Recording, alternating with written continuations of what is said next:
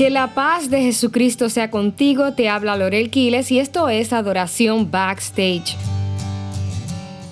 Uno de los hábitos que desde niña me ha caracterizado es quedarme despierta hasta tarde. No sé si es esta cuestión de ser compositora o escritora, pero desde siempre me ha costado irme a dormir temprano, así que ya se imaginarán lo que esto significaba cuando era tiempo de clases. Horrible. Ni siquiera sé cómo fui una estudiante de cuatro puntos, ya que la mayoría del tiempo me sentía soñolienta en las clases. Así que gloria a Dios por ayudarme en esto. Como algunos de ustedes saben, tengo tres hermanas y un hermano. Así que, dado que en mi casa solo había tres cuartos, a mis dos hermanas y a mí siempre nos tocó dormir en el mismo cuarto. Lo que quiere decir que yo pasaba gran parte de la noche a oscuras, mirando al techo, esperando el momento en que al fin me diera sueño. Y esto podía ser luego de pasada la medianoche. Nunca fui una niña que se asustara con la oscuridad, pero les confieso que sí hubo momentos en los que ya fuese por un sonido de la calle o una sombra en la pared, de repente, ¿verdad? No pudiese irme a dormir. Recuerdo que en cada una de esas ocasiones donde sí sentí temor, eh, escuché la voz de mi padre al fondo orando.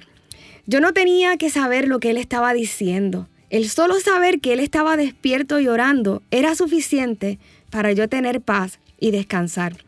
Mientras recordaba esto, pensaba en Jesús. La Biblia registra momentos en los que él se apartaba a orar y muchos de ellos precisamente era en la noche. Y quiero que prestes atención porque fíjate que Jesús no solo es el Hijo de Dios, sino la misma palabra de Dios. Juan de hecho lo presenta como el verbo de Dios. O sea, no solo es que Jesús tenía palabra en su boca, sino que él mismo era la palabra. Y aún así necesitaba hablar y encontrarse con el corazón del Padre diariamente. Así que ustedes se imaginan cuán necesario es esto para nosotros, amados hermanos. Jesús oraba para mantenerse atento y fiel a la voz de su Padre. Ahora, había otras razones por las cuales Jesús también oraba. Miren lo que le dijo a Pedro en Lucas 22 del 31 al 32. Simón, Simón, mira que Satanás ha pedido sacudirlos a ustedes como un campesino sacude la paja de los granos de trigo, pero he orado para que no pierdas tu fe. Cuando vuelvas a mí, ayuda a tus hermanos a ser más fuertes. ¡Wow! ¿No les parece esto maravilloso?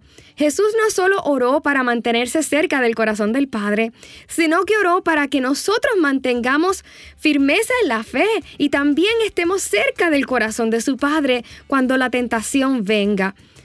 No sé lo que todos los días mi papá oraba cuando yo era pequeña, pero creo que de la misma manera debían sentirse los discípulos al escuchar orar a Jesús. Nosotros somos débiles, pero Él ora al Padre por nosotros. Nosotros nos asustamos, pero Él está orando al Padre por nosotros. No, mis amados amigos, no fue María la que rogó a Dios por nosotros, fue Jesús. Y yo quiero que ustedes escuchen esta oración maravillosa que a mí me gustaría leerla completo, pero voy a leer del versículo 9 al 23 de Juan capítulo 17. Miren lo que Jesús oró por ti y por mí. Oro por ellos, no por el mundo, pues son tuyos y tú me los diste. Todo lo mío es tuyo y lo tuyo es mío. Yo recibo honra por medio de ellos. No me voy a quedar en el mundo, pero ellos están aquí y yo voy a ti. Así que Padre Santo, cuídalos por el poder de tu nombre, el nombre que me diste para que sean uno así como tú y yo. Mientras estuve con ellos los protegí y ninguno de ellos se perdió, excepto el que estaba destinado para destrucción. Ahora voy a donde tú estás pero digo esto mientras que estoy en el mundo para que se llenen de toda mi alegría. Les he dado tu enseñanza. El mundo los odia porque no son del mundo, así como yo no soy del mundo. No te estoy pidiendo que los saques del mundo, Padre, sino que los protejas del maligno. Ellos no son del mundo como yo tampoco pertenezco al mundo. Te pido que los apartes con la verdad para servirte solo a ti. Tu enseñanza es la verdad. Los he mandado al mundo como tú me enviaste al mundo. Me estoy preparando para servirte. Lo hago por ellos, para que ellos también estén preparados para servirte. Estoy orando por ellos, pero te pido también por los que van a creer en mí por medio de la enseñanza de ellos. Padre, te pido que todos los que crean en mí sean uno, así como tú estás en mí y yo estoy en ti. Te pido que ellos sean uno en nosotros para que el mundo sepa que tú me enviaste. Les he dado a ellos la misma gloria que tú me has dado para que sean uno, así como tú y yo somos uno. Yo estaré en ellos y tú estarás en mí para que estén perfectamente unidos. Así el mundo sabrá que tú me enviaste y que tú los amas a ellos como me amas a mí.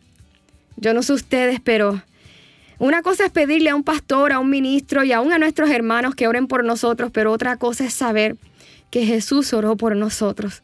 Jesús no solo se entregó por mí en la cruz para que yo creyendo en Él sea salva, sino que oró para que yo también mantenga la fe y para que el Padre me cuide. ¡Wow! Me cuesta no conmoverme al internalizar esto, amados hermanos. Yo quiero que tú también tomes un tiempo para meditar en eso. Seguramente este tiempo que atravesamos nos asusta a muchos. Los ruidos que vienen de la calle son angustiantes, las sombras que se pintan en las paredes de nuestro futuro también. Pero quiero que cierres los ojos y si puedes trates de vislumbrar y escuchar a Jesús orando por ti.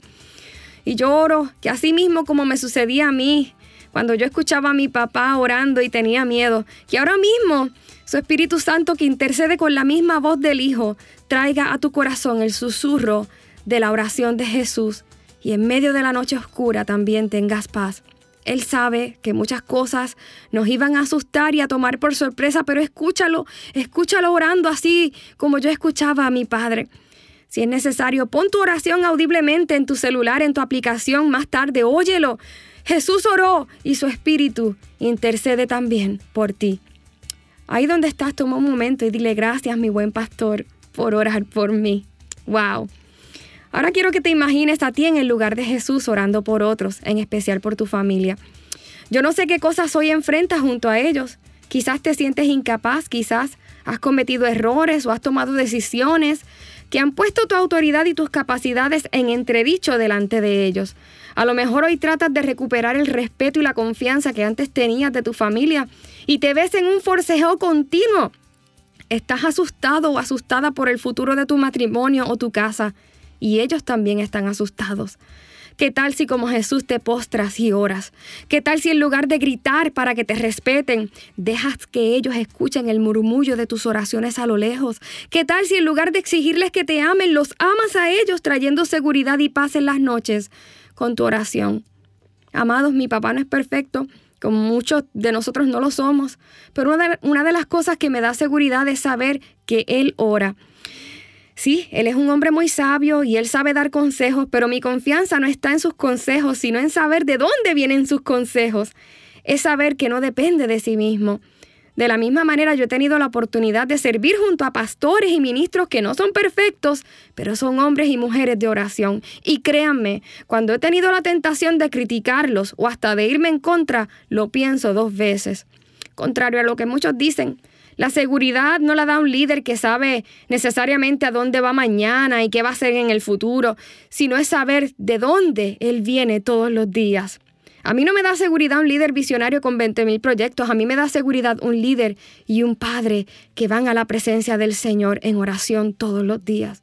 Y hoy yo te animo a convertirte en esa persona, en ese líder, en esa madre, en ese padre, en ese hermano que no solo ora para mantenerse cerca del corazón del Padre, sino que con su oración también levanta la fe de aquellos que le rodean. Fíjense que Jesús le dijo a Pedro, yo he orado por ti, pero cuando tú vuelvas a mí, quiero que fortalezcas a tus hermanos. Yo te invito a que hagas esto como Jesús, que oró por Pedro, pero también eh, le pidió a Pedro fortalecer a otros. De hecho, quiero motivarte a que diariamente separes un tiempo para orar por cinco personas y le pidas a Dios que los ayude a mantenerse firmes en este tiempo. Escuchemos a Jesús orando por nosotros y oremos así por otros, como lo hizo Jesús. Padre, qué maravilloso es saber que Jesús nos cubrió con su oración. Hoy intencionalmente volvemos a escucharlo y reescucharlo sabiendo que solo en Él nuestras almas encuentran regocijo, descanso y paz. Gracias. Hoy yo también oro por cada uno de aquellos hermanos que han sintonizado y han escuchado este mensaje. Te pido que los ayudes a permanecer firmes en la fe en medio de este tiempo que enfrentamos. Sí, Satanás ha pedido zarandearnos, pero Jesús oró por nosotros y de la misma manera nosotros nos mantendremos en pie orando los unos por los otros. En el nombre de Jesucristo. Amén. Te ha hablado Lorel Quiles y yo te espero en la próxima edición de Adoración Backstage.